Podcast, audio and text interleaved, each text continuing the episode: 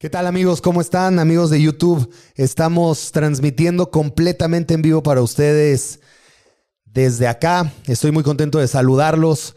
Eh, les mando un abrazo. El día de hoy tenemos un tema bastante interesante. Es un tema el cual quiero platicar con ustedes porque es un tema el cual me han preguntado demasiado eh, durante el transcurso de mi carrera y por supuesto que lo puedo entender debido a que de lo que estamos por platicar el día de hoy se han derivado todo lo que ha venido aconteciendo en mi vida profesionalmente hablando. Entonces, el tema del día de hoy es mi primer competencia. ¿Cómo fue que decidí competir?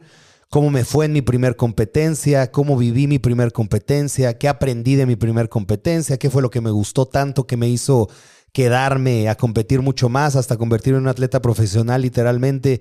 Entonces, el día de hoy tenemos un tema muy interesante. Antes de arrancar con este tema, quiero invitarlos a que vayan a los dos episodios que ya están disponibles tanto en mi canal de YouTube como en Spotify.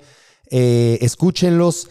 He llevado un orden en cuanto a mi vida eh, a través de mis podcasts. Entonces, estaría interesante y sería bueno que fueran a ver cómo empezó todo para mí antes de llegar al tema que vamos a platicar hoy. Pero muy bien, empezamos entonces a platicar acerca de mi primer competencia y debo decirles lo siguiente. Cuando yo hago una retrospectiva de mi vida, me cuesta mucho trabajo, sinceramente, enfatizar las partes duras o las partes difíciles por las cuales atravesé, que claro que han sido demasiadas. Sin embargo, em, siendo muy transparente con ustedes, me cuesta trabajo identificarlas en mis narrativas o maximizarlas en mis narrativas, ya que el modelo mental que yo me he construido es un modelo mental sumamente positivo y es sumamente de no victimizarme por nada de las cosas. Entonces, la narrativa que yo tengo de mi propia vida, en general, eh, es, una, es una narrativa muy positiva y no precisamente porque así haya sido mi vida realmente, sino porque yo mismo me he forzado a ver las cosas positivas todo el tiempo. Entonces, en estos podcasts que estoy iniciando a hacer con todos ustedes, sé que me he saltado muchos momentos difíciles, muchos momentos duros, pero quiero ser transparente con ustedes. Eso ha sido porque me cuesta trabajo hablar de ellos, no por un tema emocional, porque estoy completamente dispuesto y abierto a platicar con ustedes de cualquier tema. Por eso les pido que me pregunten cosas, porque así me va a ser mucho más fácil platicar con ustedes. Pero de lo contrario, a mí me cuesta trabajo porque mi modelo mental está estructurado de forma muy positiva. Sin embargo, vamos a iniciar. Yo empecé a competir a la edad de 21 años. Como les conté en el episodio anterior, yo empecé a entrenar como tal a los 16 años. No obstante, no hice mi entrenamiento de forma inteligente, es decir, no estaba trabajando bajo un plan de acción específico, no tenía ni siquiera un objetivo en específico. Entonces, digamos que solamente iba al gimnasio por cómo me sentía después de entrenar o por cómo me liberaba del estrés a través de las repeticiones, por cómo sentía mi mente, cómo se ordenaba después de un entrenamiento pesado. Yo me enamoré de lo que se siente entrenar y es eso lo que me hizo regresar todos los días. Sin embargo, nunca lo hice con un propósito principal de decir, obvio, en mi cabeza estaba, me gustaría construir un buen cuerpo, pero para los que saben ya de esto, que estoy seguro que es el mayor porcentaje de mi comunidad, pues nunca hice una etapa de volumen, una etapa de definición, nunca trabajé con un objetivo específico. Sin embargo, a la edad de 19 años fue cuando yo dije 100% haciendo una introspección conmigo, me di cuenta que el culturismo o el gimnasio, mejor dicho, era lo que más me gustaba hacer en la vida. Lo que más me gustaba era entrenar, en donde me sentía más feliz era entrenando. Para mí entrenar nunca ha representado una motivación como tal, es simple y sencillamente natural para mí, 100% natural. Eh, por el contrario, la dieta, no tanto. Si tú me preguntas a mí qué tanto he estado motivado para hacer mis dietas durante estos casi 16 años que llevo entrenando, yo te puedo decir que si te digo el 5% del tiempo he estado motivado a seguir mi dieta sería mucho. A mí no me gusta hacer dieta. No obstante, he hecho dieta todos estos años porque se tienen que hacer las cosas cuando tienes un objetivo.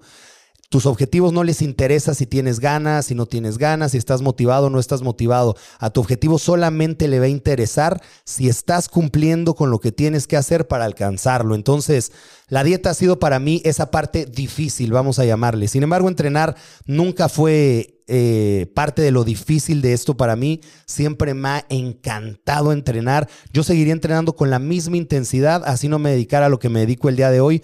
Cuando yo competía, eh, yo tengo aproximadamente dos, un poquito más de dos años sin competir y todo el mundo pensaba que yo entrenaba así porque competía.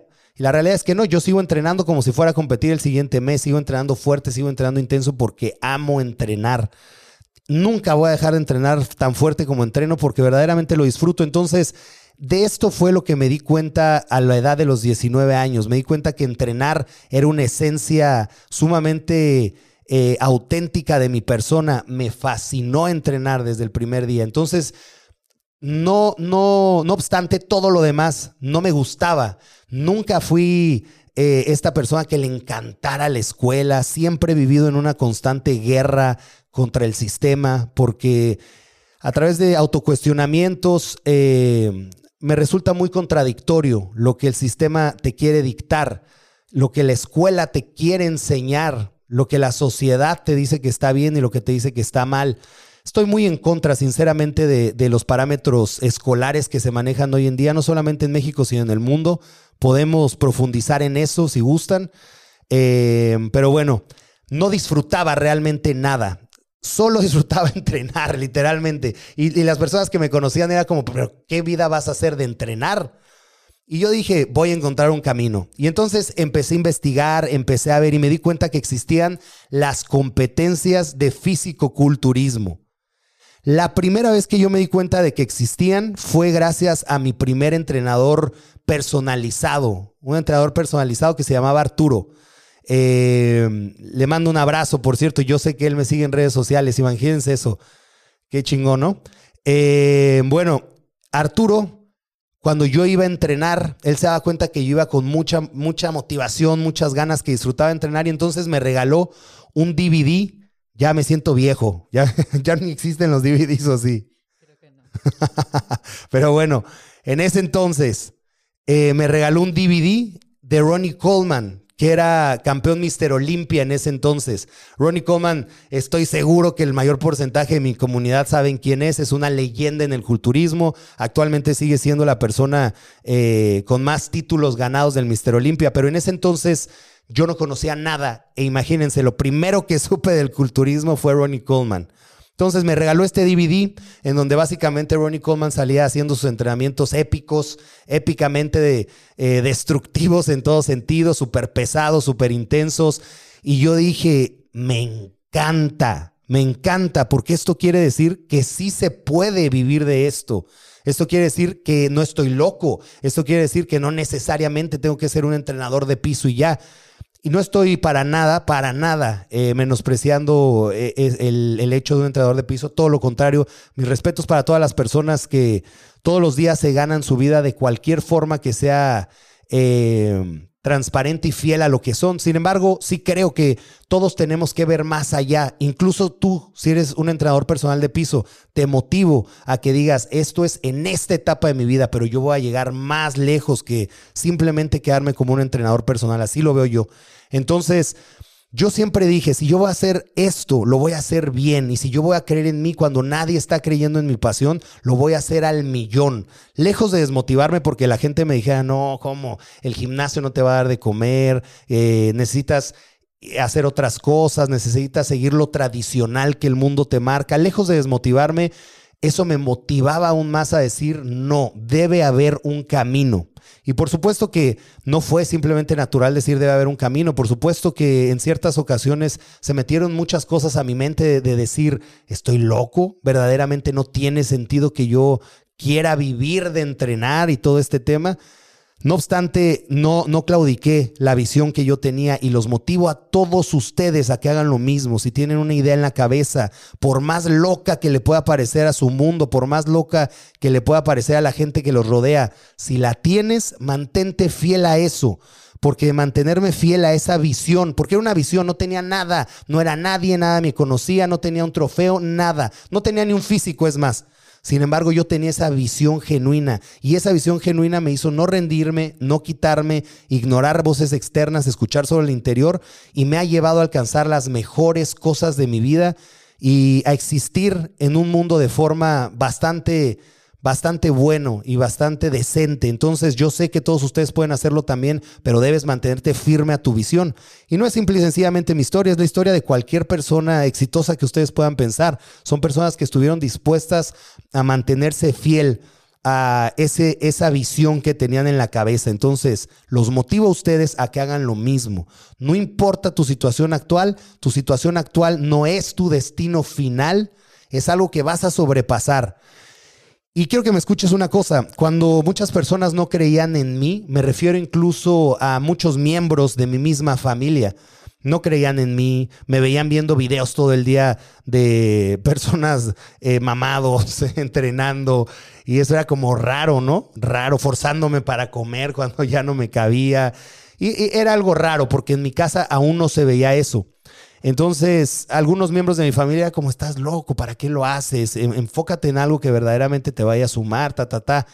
Y les voy a decir una cosa, si tienes miembros de tu familia o gente que tú crees que te quiere y te dice eso, lejos de desmotivarte, quiero que entiendas una cosa. Ellos solamente quieren lo mejor para ti, ¿ok? Y muchas veces la visión que uno puede tener puede no ser la misma que tenga una persona que también te quiere. Y no por eso está intentando detenerte ni nada, solamente están buscando que vayas a lo que es para ellos seguro. Pero yo estoy aquí para decirte nuevamente que tú tienes que arriesgar esa visión porque una vez que yo he alcanzado y empecé a lograr buenas cosas en esto, resulta ser que todos los que no creían en mí ahora me creen y ahora aplauden y ahora buscan para aprenderme. Entonces, mantente fiel a tu visión, por favor. Em, y bueno, yo seguía viendo este video de Ronnie Coleman todos los días y yo más motivado a entrenar, ta, ta, ta. Empecé a investigar, vi que existía eh, un Mister Olimpia, empecé a investigar, vi que existía en ese entonces, bueno, aún existe, pero sinceramente ya en México no es lo que era antes, un Musclemania. Em, y me empezó a encantar este asunto de las competencias. Yo empecé a ir a todas las competencias de fisicoculturismo solo a ver. Y cuando iba a ver yo me visualizaba compitiendo. Y les voy a decir algo completamente transparente. Yo cuando iba a las competencias de culturismo, aun cuando obvio todos los físicos que estaban compitiendo eran físicos bastante espectaculares, yo los veía y yo decía, yo, yo puedo con esto, yo les puedo ganar. Y es algo que también motiva que lo tengan. Ser competitivo es algo bueno, es algo bueno. Tienes que ser competitivo. Más si eres hombre, tienes que ser competitivo en un mundo como este si quieres triunfar. Ser competitivo es bueno.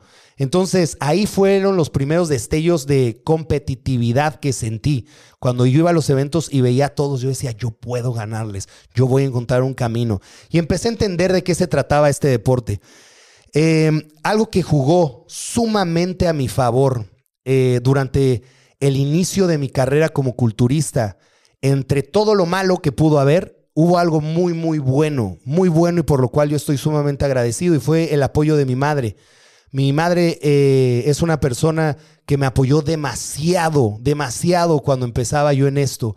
Y cuando digo me apoyó, no me refiero solo económicamente, porque nosotros, yo vengo de una familia eh, de un estatus económico medio bajo, nunca crecí con comodidades, nunca crecí eh, lleno de lujos ni nada por el estilo, siempre tuve lo necesario y una que otra vez un poquito más de lo necesario. Entonces estoy agradecido por eso. Y aunque mi mamá quería apoyarme económicamente, como ya sabemos, el deporte del culturismo es la disciplina más cara de todo el mundo.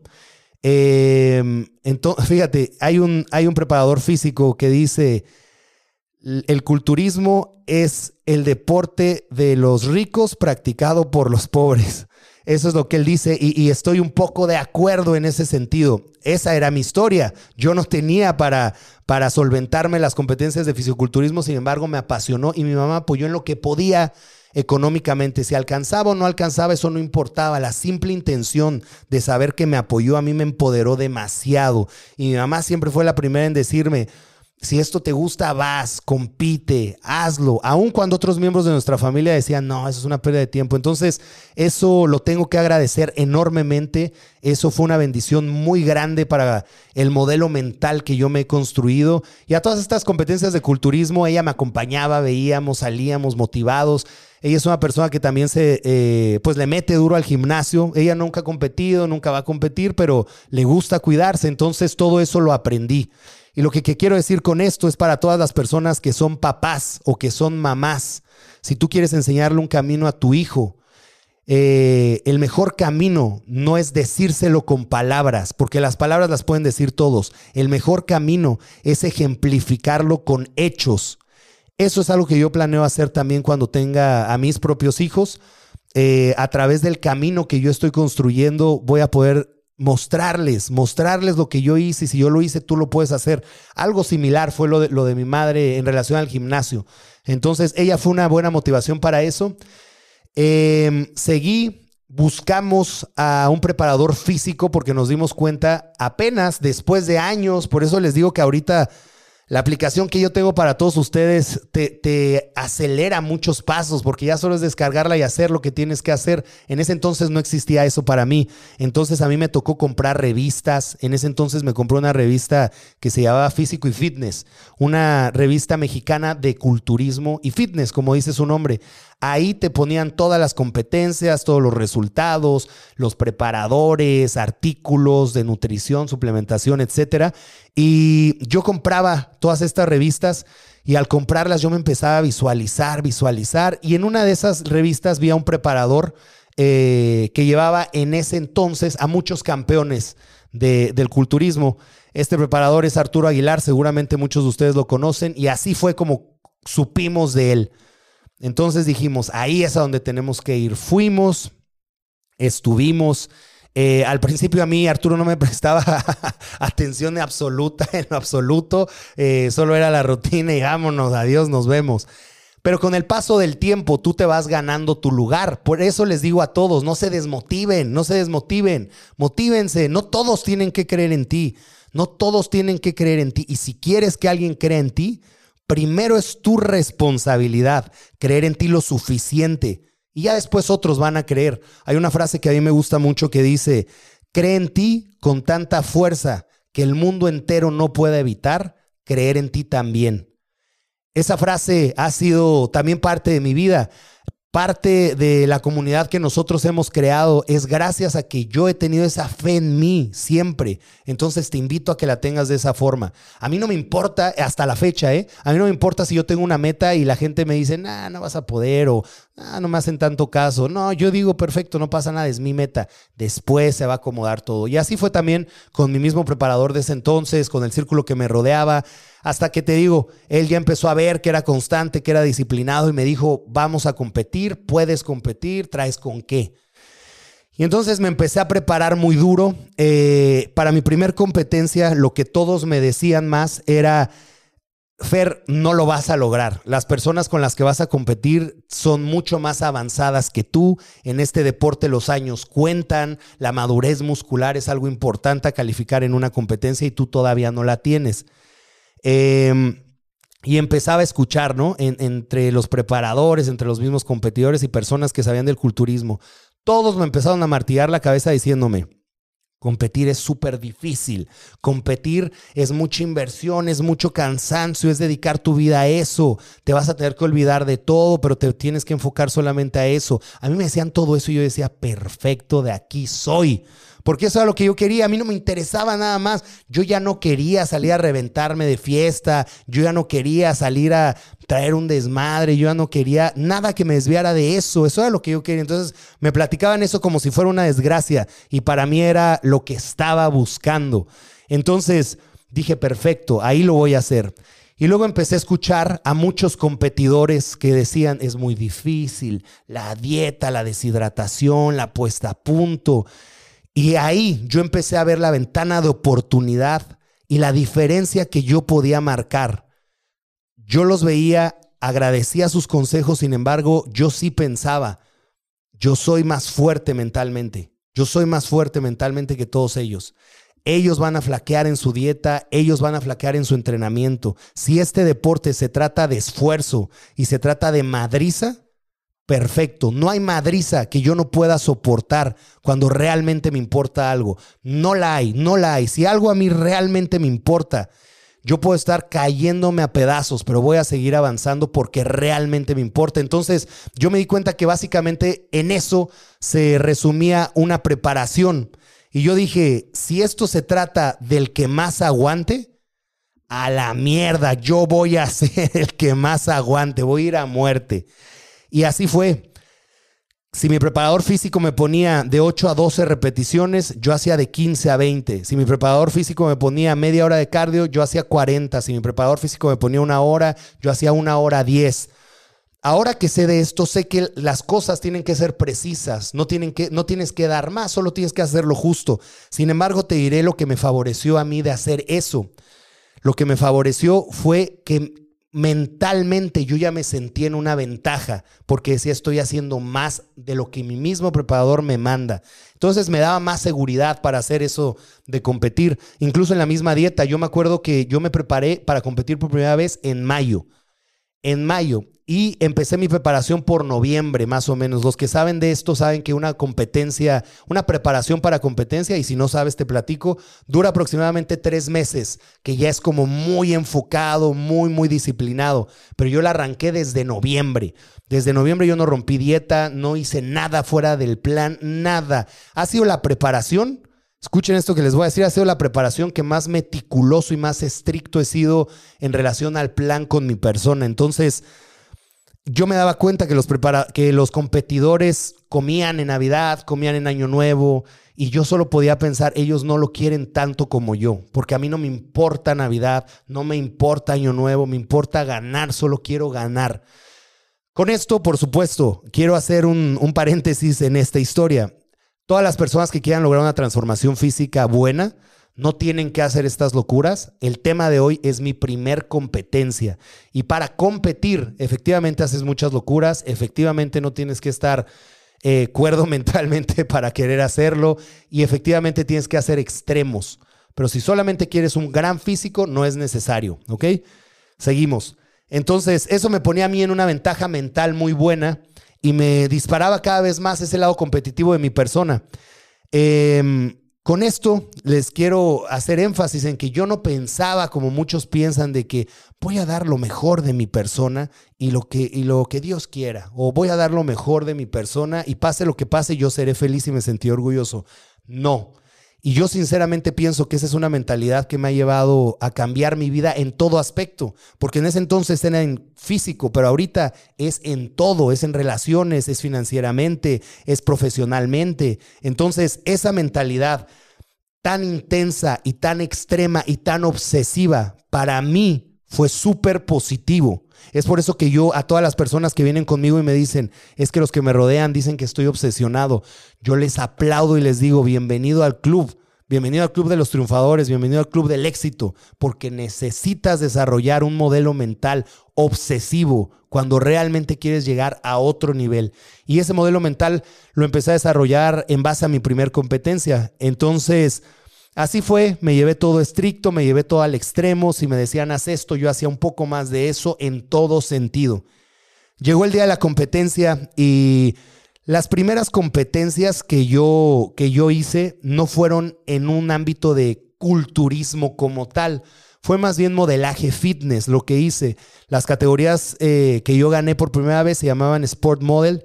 No sé si ahorita aún existan, pero en ese entonces existían en Musclemania. Eh, y era, había, dos categorías de esa, de esa división, y era categoría juvenil y categoría abierta. En la categoría juvenil podías competir hasta los 21 años. Yo tenía 21 años ahí, entonces la categoría juvenil 21 años y la categoría abierta que iban de todas las edades. Entonces, dicho esto, por supuesto que la más difícil o la más competitiva era la categoría abierta, porque iban los que ya llevaban años en esto.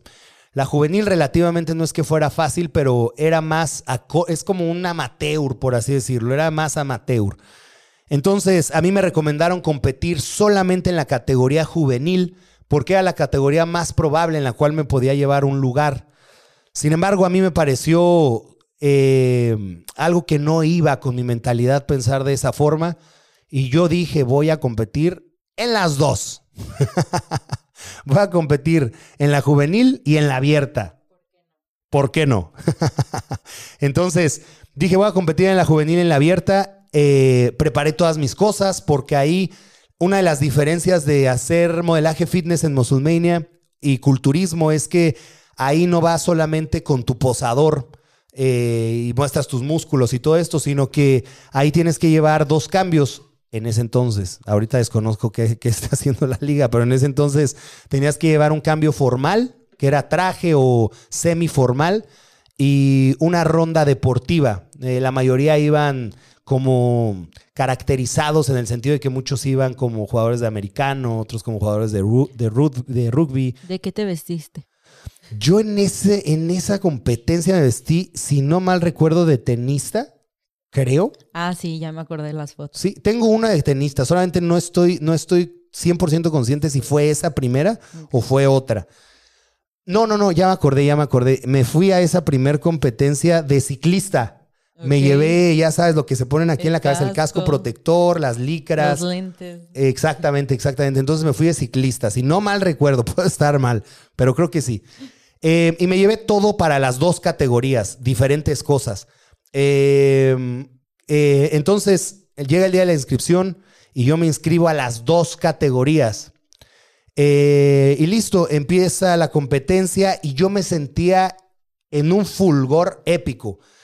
Me sentía con un ánimo súper feliz, tenía cero nervios, de verdad se los digo, cero nervios. En esa competencia no. Ya hay otras tantas que sí sentí nervios, ya llegaremos a eso, pero en esa primera competencia no. Para mí era gozo, para mí era felicidad, porque yo ese día pasé de ser un espectador a ser un jugador. Y eso para mí fue algo sumamente valioso. Yo dije, ya no estoy sentado allá afuera viéndolos competir, ahora yo estoy compitiendo. Ya no estoy pensando qué se siente, ahora sé qué se siente. Y eso es el mensaje que quiero darles a ustedes con esto que les estoy diciendo. Si tienes algo que te guste en la vida, ve y hazlo. La vida es demasiado corta para que vengas aquí a ser un espectador. Ve y hazlo, no tengas miedo, sigue adelante, ve y hazlo, atrévete a hacer las cosas, que nada te da mejor satisfacción que pasar de espectador a jugador. Y créeme lo que cuando te lo digo, lo tienes todo. Si hoy despertaste, si hoy pudiste ver la luz del día, si hoy pudiste sentarte a comer, si hoy tienes dos brazos, dos manos, si eres racional, lo tienes todo. Ve y haz lo que quieras hacer. Pasa de ser un espectador a ser un jugador. Lo mismo con mi cuerpo. Yo antes admiraba a las personas musculosas, a los que se veían bien, y yo dije, estoy cansado de ser un espectador. Voy a darme en mi madre en el gimnasio, voy a hacer todo lo que tenga que hacer para desarrollar un físico así y ahora soy jugador de eso. Y no tengo nada que ustedes no tengan también. Ustedes pueden también. Ustedes pueden. Entonces, yo me sentía muy feliz por eso en el backstage, en la competencia. Y estaba de verdad súper contento. Solo quería ya salir al escenario, eh, modelar. O sea, ahí no posabas tanto, era más como modelaje, te digo. Entonces ya quería salir, hacerlo. Estaba súper contento. Entonces, fíjense, te lo prometo, eh, eh, les prometo esto que les voy a decir. Yo estaba tan contento que cuando yo salí, eso cambió después en otras competencias. Yo no salía e, ese día.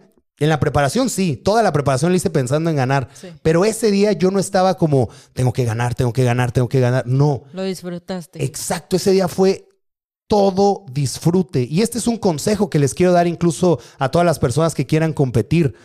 Relájense y disfruten. Ya el día que estén ahí, por supuesto. Si estás en preparación, rómpete la madre, dalo todo y haz las cosas como tienen que ser. Pero ya ese día, disfrútalo, permítete disfrutar de ese momento por el cual lo diste todo. Sí, el trabajo ya está hecho ese día. Exactamente, ya está hecho. Entonces ahora te toca ir y hacer lo que sabes hacer. Entonces, yo estaba contento, tanto así que te digo, olvidé que la competencia como tal, yo estaba atrás en el backstage platicando con gente, las personas que compitieron conmigo ese día lo saben, estaba platicando con gente, estaba platicando con un amigo que me fue a apoyar también, estábamos felices. Em, ese día me fueron a apoyar solamente tres, tres amigos, dos amigos y una amiga. La amiga no sé dónde quedó, pero los otros dos amigos, eh, uno de ellos compite, Memo, Que, Saludos. saludos, que, que gran tipo, gra- gran, gran personaje en mi historia también. Eh, aprendimos mucho juntos. Él y otro amigo que era un entrenador. Eh, ellos dos me apoyaron mucho ese día. Estoy muy agradecido con ellos por eso. Pero bueno, para no hacerles el cuento largo, yo salí, hice lo mío, hice las presentaciones, hice todo esto. Llegó la hora de premiar la categoría juvenil primero. Y entonces éramos varios. Esa competencia, eso era lo que les quiero decir también. En esos tiempos, ya como viejito, en mis tiempos, en mis tiempos, eh, no existía esto que ahora existe, que categoría A, B, que por estaturas, que casi, casi güeritos, morenitos. O sea, no. En, mi- en mis tiempos era todos contra todos. Nada más existía juvenil y abierta en ese, en, en Sport Model. Entonces, eran muchos competidores porque todos iban en, a- en una misma división. Entonces eran muchos competidores. En ese entonces, para premiar, llamaban solamente al top 5, ¿no? Salía una persona con un papel y empezaba a decir número tal, número tal, número tal. Pero no sabían en qué lugar quedaron. no sabías. Ok. Te- te- en- o sea, obviamente ya decías, ya arranqué en un top Sí, sí, 5, ¿no? Pero no sabías los lugares hasta que salías y ahí te iban diciendo ya con todo el público. Entonces, Qué nervios. Sí, hasta cierto punto, pero te digo que yo estaba, en serio, yo estaba tan volado ese día, tan feliz de estar haciendo lo que había visualizado para mí, que en ese momento no era lo más importante, ¿me entiendes? Entonces, el triunfo supo mucho más. Nos mandaron a hablar a nosotros cinco. Yo me acuerdo todavía el número de mi competencia, de, de competidor ahí, era el número 51. Es el único número que recuerdo. No recuerdo ni siquiera con el que me hice pro. Ok. Pero bueno, eh, ese día 51 me hablaron. Voy, salimos los cinco al escenario y empiezan a nombrar quinto lugar, tal, cuarto lugar, tal, tercer lugar, tal. Y habíamos quedado dos que éramos como los que Ajá. todos pensaban que íbamos a quedar. Ok. Y segundo lugar, y pues no fui yo el segundo lugar. Y entonces ya ahí dije, no puedo creer. Sentí una alegría increíble, como no tengas idea. Fue la primera, o sea, yo, yo me estaban poniendo a mí esa medalla y yo dije, se puede, ¿sabes? O sea, Ya se puede. hice. No, deja tú ya la hice. O sea, obvio que pensé, ya la hice, pero pensé más allá. Yo soy una persona, eh, contrario a lo que muchos piensan, porque yo sé que a veces yo les enseño una parte de mí, pero esa parte de mí que yo les enseño es solamente una parte de mí. Yo soy muchas cosas más. Y a veces yo les muestro una parte de mí que es súper recta, que es súper serio, tal vez hasta cierto punto formal. Pero yo soy un ser sumamente sentimental, sumamente emocional también.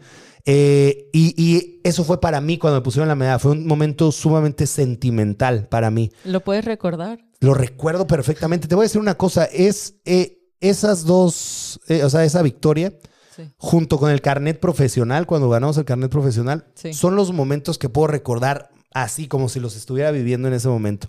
Como un highlight de tu vida. Exacto, sí. Y cuando me lo pusieron, eh, cuando me pusieron la medalla de, la categoría juvenil, yo dije, se puede. O sea, yo vengo de un, de un mundo en el cual te limitan a soñar en alto, te limitan a decir, no, eso es para unos cuantos. En este mundo existen los elegidos. Es que si no tienes el don, si no tienes el talento.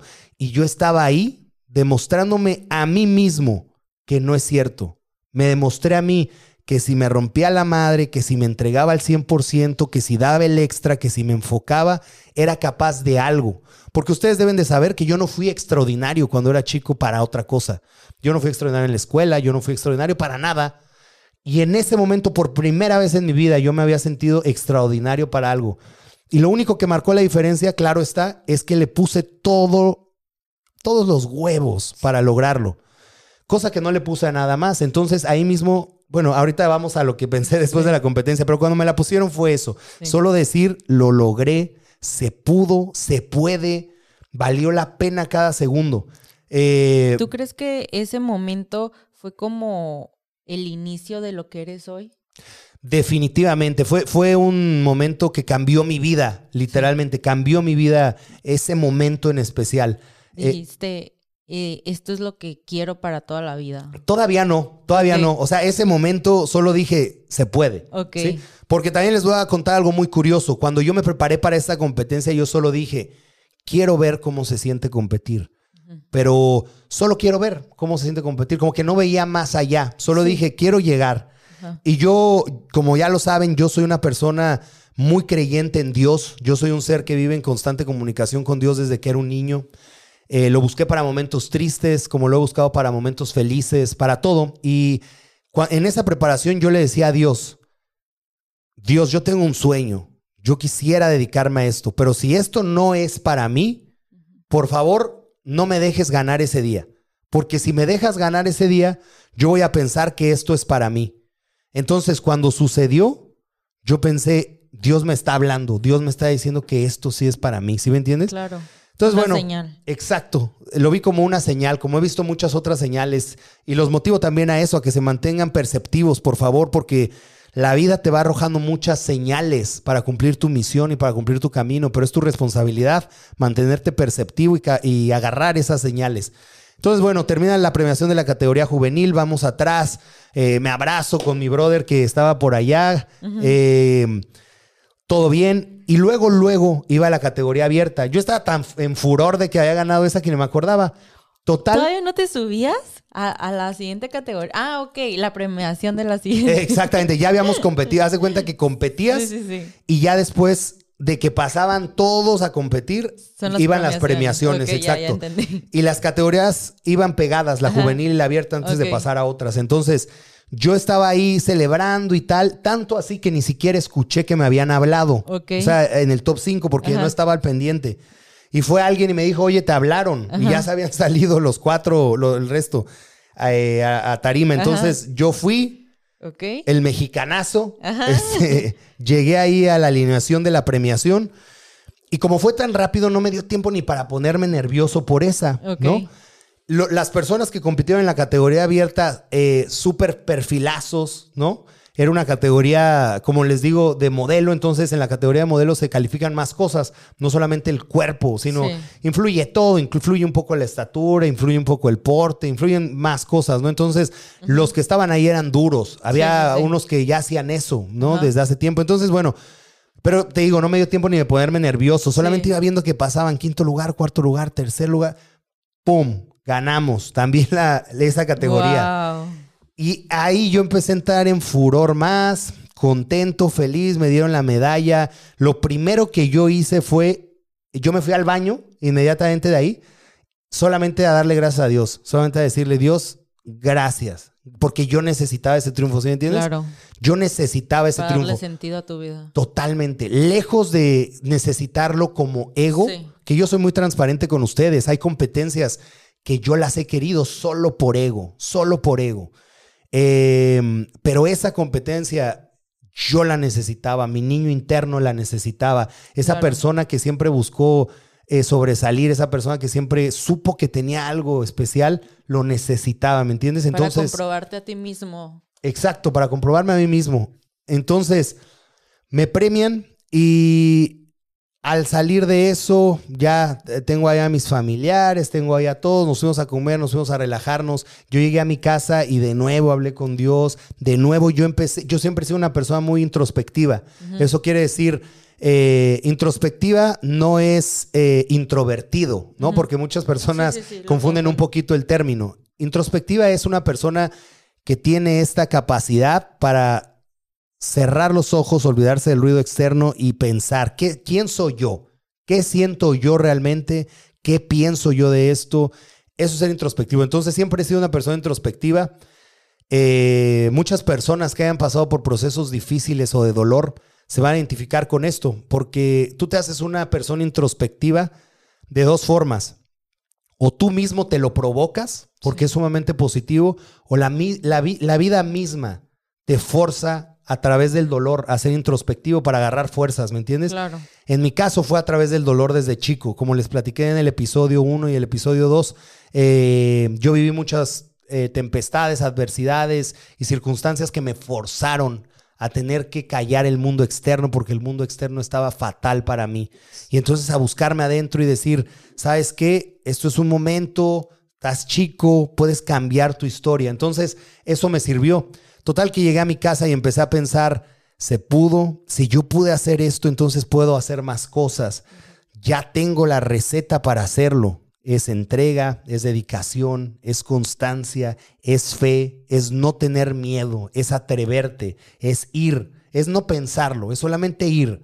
Hay un, hay un término que, que dicen obsesión asnal, Porque así es, los asnos van, no piensan, solo hacen lo que tienen que hacer. Entonces, un poco de obsesión asnal a veces necesitamos para, para ser leales a nuestros ideales. Y así fue como yo actué, con una obsesión asnal. Yo iba, iba, iba, iba.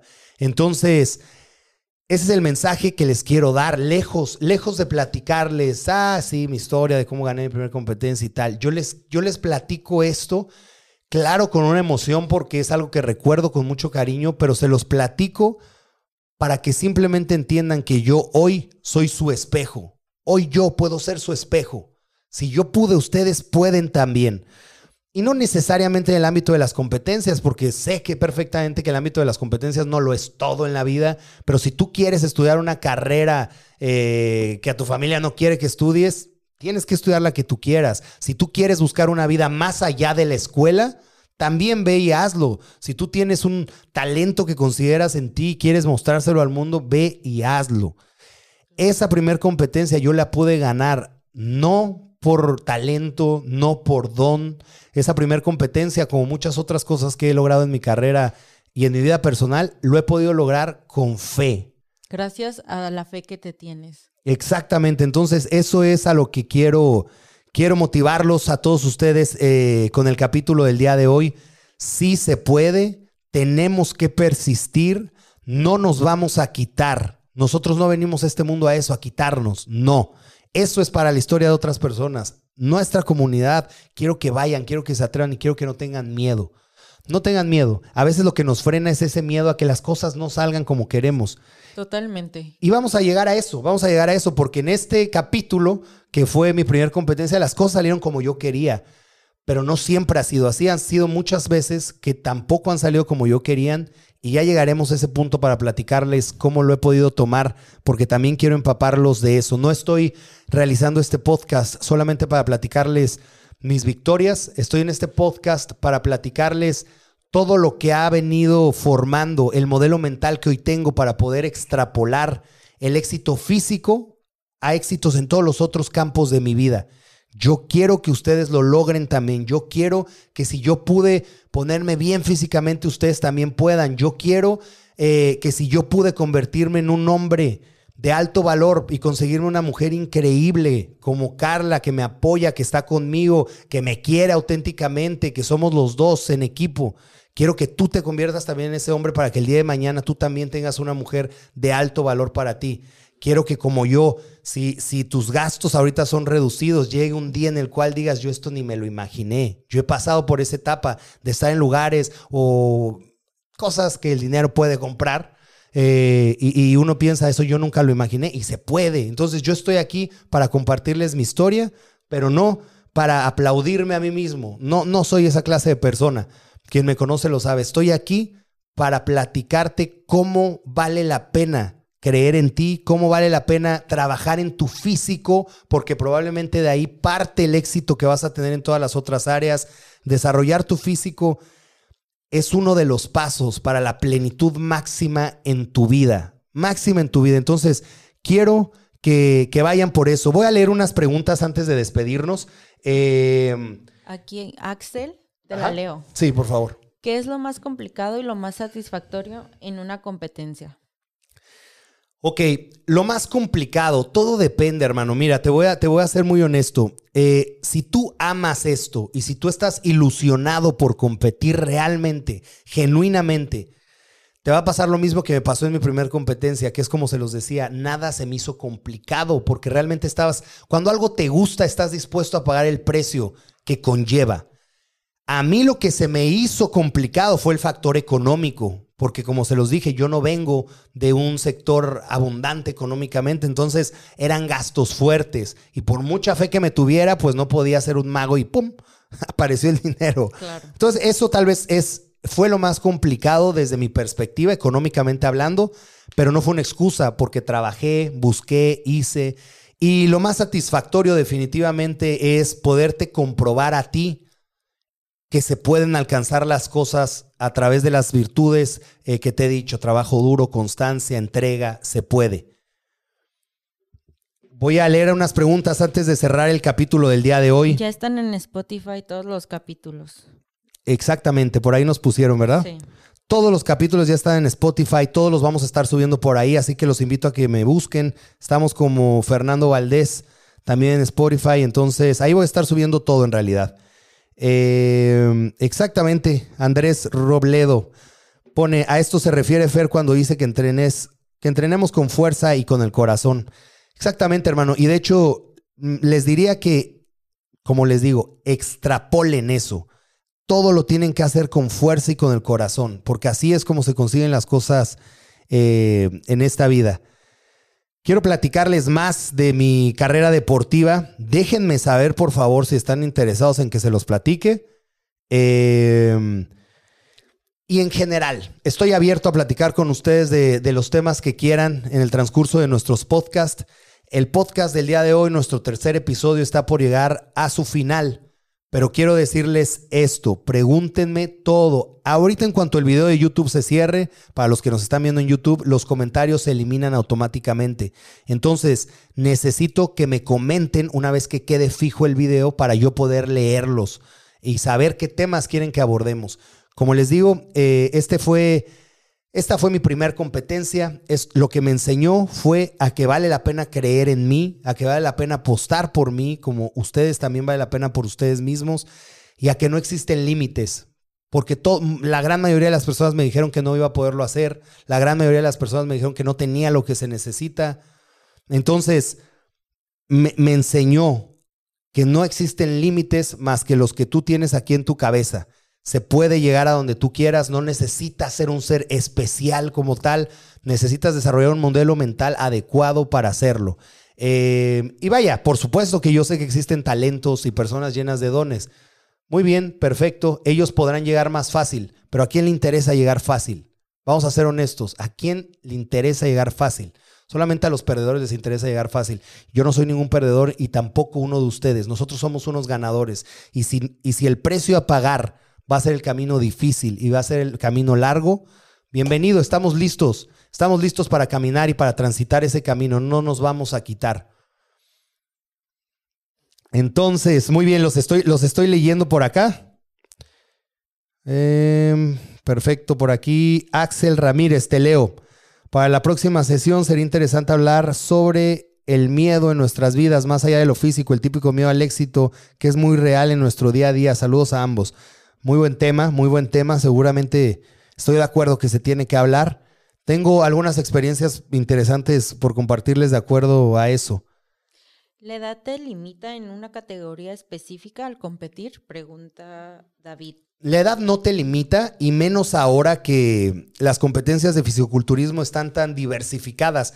Como les decía en mis tiempos, eh, era más reducido la posibilidad, pero ahora existen categoría infantil, categoría juvenil, categoría abierta, y en la abierta existe A, B, C, D, E, F, y hay categoría veteranos, y, o sea, ya hay categorías para todo. Por eso, hoy por hoy tú ves un evento y ¡pum! salieron 10 pro. 10 carnets pro. Sí. Competidores, 2. ¿Sí entiendes? Hay mucha posibilidad hoy en día. Entonces, la edad, por supuesto, que no es un, una limitante. Sea la edad que tengas, no dejes, no dejes para otra vida, porque tal vez no existe otra vida, o tal vez sí, pero tal vez no. Vamos a pensar que no. ¿Por qué vas a dejar eh, esas metas para otra ocasión? No las dejes para otra ocasión. Yo te voy a decir una cosa, muchas personas que me preguntan este tema de la edad, normalmente son temas, eh, son personas adultas, personas que pasan los 40 años tal vez. Y les quiero decir una cosa a todos ustedes, por favor escúchenme muy bien, nunca es tarde para perseguir un sueño. Nunca es tarde, porque mientras tengas vida tienes una posibilidad. Y si lo tienes en tu corazón y lo tienes en tu mente, ve por ello. No te frustres, porque la vida se nos pasa rápido y cuando menos esperamos, llega el día en el cual nos tenemos que despedir de esta existencia. Y te diré algo, ahí es tarde. Ahí es tarde, en la tumba es tarde. Si estás vivo, si despertaste hoy, si te sientes sano, ve y haz las cosas, porque todavía no es tarde. Este mundo Depende de la perspectiva con el cual lo veas. Este mundo puede ser muy cruel, pero también puede ser muy ameno si te atreves. Entonces yo te lo digo hoy, atrévete y que la edad no sea una limitante. Yo en, primera persona he visto cómo personas de edades grandes, 50 años, 60 años, han logrado cambios extraordinarios con su físico y han cambiado su vida a esa edad. Entonces, nunca es tarde, por favor, rompan con eso que el sistema quiere convencernos de que hay momentos eh, que son ideales, momentos que no. No, yo estoy a emprender por algo que ya les estaré contando. No que- se queden con ganas de nada. con nada, de nada. Yo estoy por emprender algo que ya después les voy a contar, eh, pero que tiene que ver precisamente con esto. Y al hacerlo, muchas personas me van a decir que es tarde. Yo les voy a demostrar que no. Y yo les los motivo a que hagan lo mismo. Nunca es tarde. Estamos vivos. Tenemos energía. Entonces vayan y hagan las cosas. No se queden, no se queden con un sueño aquí en la cabeza. Vamos a traducirlo a la realidad. Esa es una de las felicidades más grandes que puede vivir el ser humano y yo pienso que es una de las felicidades que todos nos merecemos, pero hay que conseguirlas. Nunca sean espectadores, solamente. Exacto. Exacto. Muchas gracias a todos los que están conectados. Eh, les agradezco mucho. A mí les voy a decir una cosa. A mí en realidad valoro muchísimo el apoyo de ustedes, pero no me importa tanto en la cantidad de personas que estén o no estén. Si yo tuviera aquí a una sola persona, yo seguiría haciendo esto porque lo hago de forma muy real, esto lo quiero hacer y si puedo cambiar la vida de una persona o si después de estos podcasts les puedo cambiar la mentalidad o la forma, la perspectiva en las cosas a una persona, misión cumplida. Entonces, no obstante, agradezco a todos los que están también. Muchísimas gracias. Este fue nuestro tercer capítulo y les pido que se mantengan al tanto porque vamos a estar transmitiendo todos los lunes para platicar con ustedes. El siguiente lunes tengo pensado seguirles platicando cuáles fueron los siguientes pasos de mi carrera, pero estoy abierto a sus sugerencias. Esto va para largo, así que sugiéranme todos los temas que quieran, vamos a estarlos abordando. Yo les agradezco mucho, les mando un fuerte abrazo. Si me estás escuchando por Spotify, de igual manera, muchas gracias por oírme. Yo soy Fernando Valdés. Jamás permitas que mentes pequeñas te convenzan de que tus sueños son demasiado grandes para ti.